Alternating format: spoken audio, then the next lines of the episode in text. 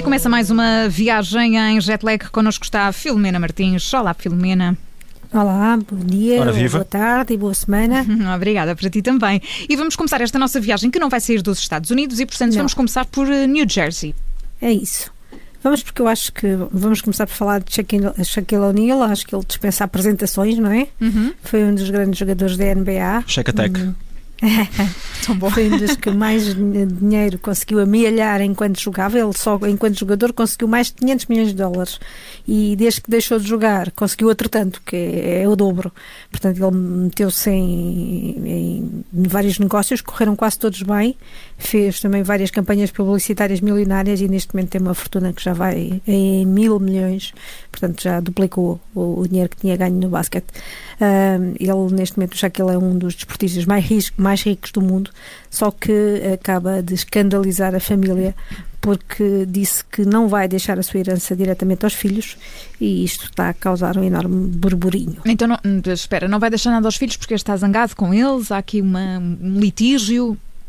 É, é mais ou menos isso, mas é ao contrário. Não é ele que está zangado com os filhos, são os filhos que estão, zangados com ele. Uh, ele tem seis filhos e numa entrevista agora ao The New York Post contou que a sua fortuna de facto se tornou uma disputa familiar entre os filhos e eles zangaram-se com ele pela forma uh, como ele decidiu gerir o dinheiro.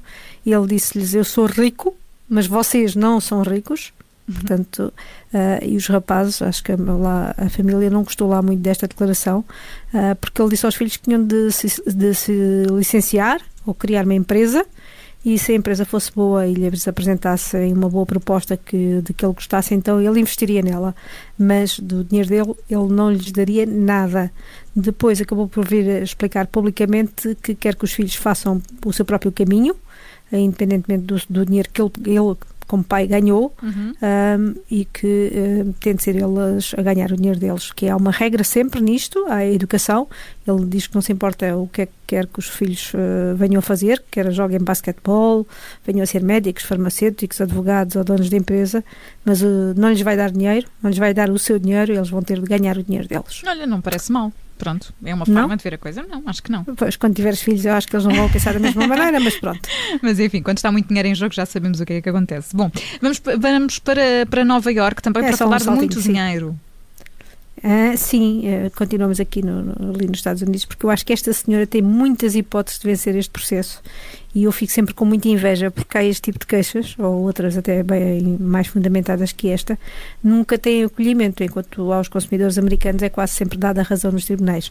Esta mulher reclama 5 milhões de dólares à Kellogg's porque diz que a empresa engana os consumidores sobre umas bolachas uh, com recheio de morango, aquelas bolachas tipo com aquelas compridinhas retangulares que têm recheio por dentro, uhum. uh, já que o recheio tem muito maior porcentagem de outras frutas do que de morangos. E ela reclama. Portanto, portanto ler o rótulo em condições pode render esta senhora 5 milhões? Exatamente, nem mais. Uh, eu nem sei se estas chamam-se Pop Tarts integrais de morango se vendem em Portugal. São daquela. São, são aquelas bolachas uh, tipo retangulares que têm aquele recheio por dentro.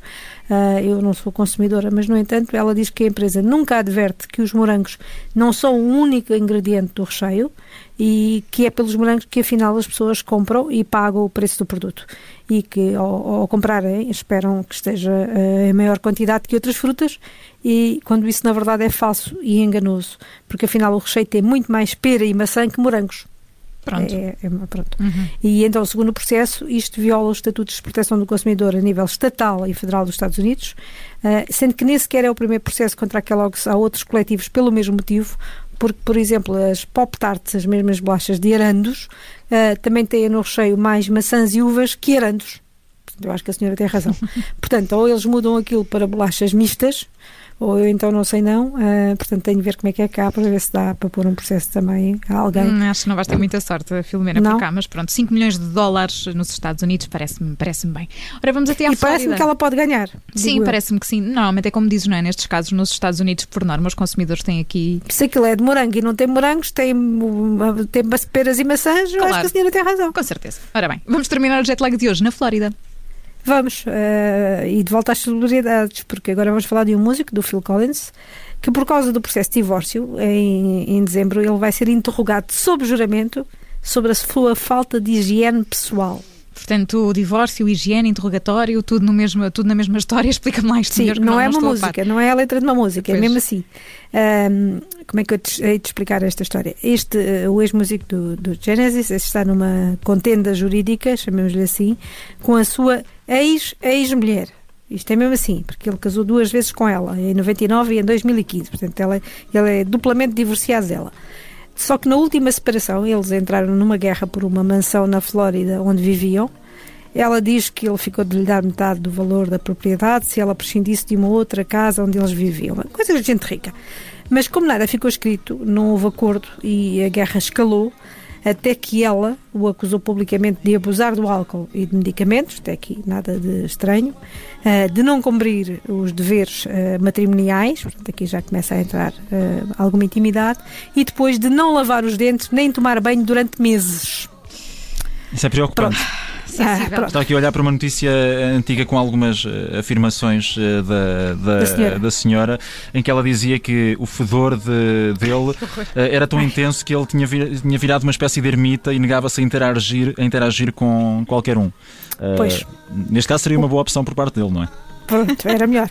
Em qualquer dos casos, ele respondeu que isto eram acusações escandalosas, pouco éticas grosseiramente exageradas, estou a tentar traduzir a letra, e a maioria delas falsas. Não sabemos qual, qual é a parte da maioria que são falsas. Uh, podem ser só essas, porque ela uh, põe várias no sexto. Um, e diz que também não tem nada a ver com a guerra pela tal casa na Flórida. Também, de verdade, podem não ter a ver. Mas a verdade é que agora, lá em dezembro, ele vai, vai fazer estas uh, declarações em tribunal, vai ter de responder em tribunal uh, no final da tour que está a fazer de concertos pelo, pelos Estados Unidos.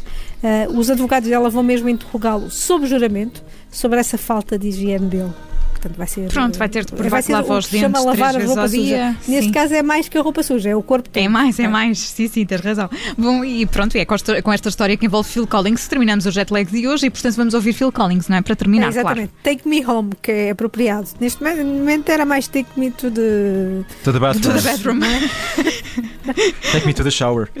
É isso. Então pronto, mas não havia nenhuma canção com shower, nem, nem bathroom, nem nada disso, portanto Olha, vamos perceber primeiro se as afirmações uh, da senhora são ou não verdadeiras. É aguardar por dezembro.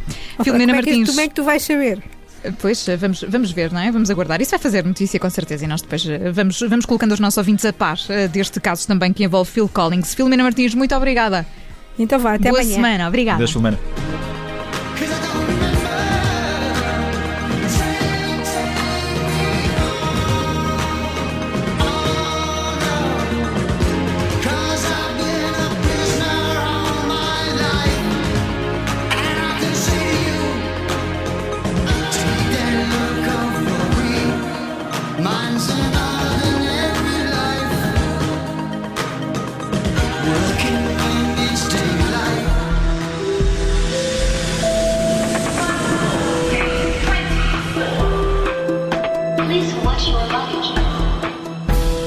Radio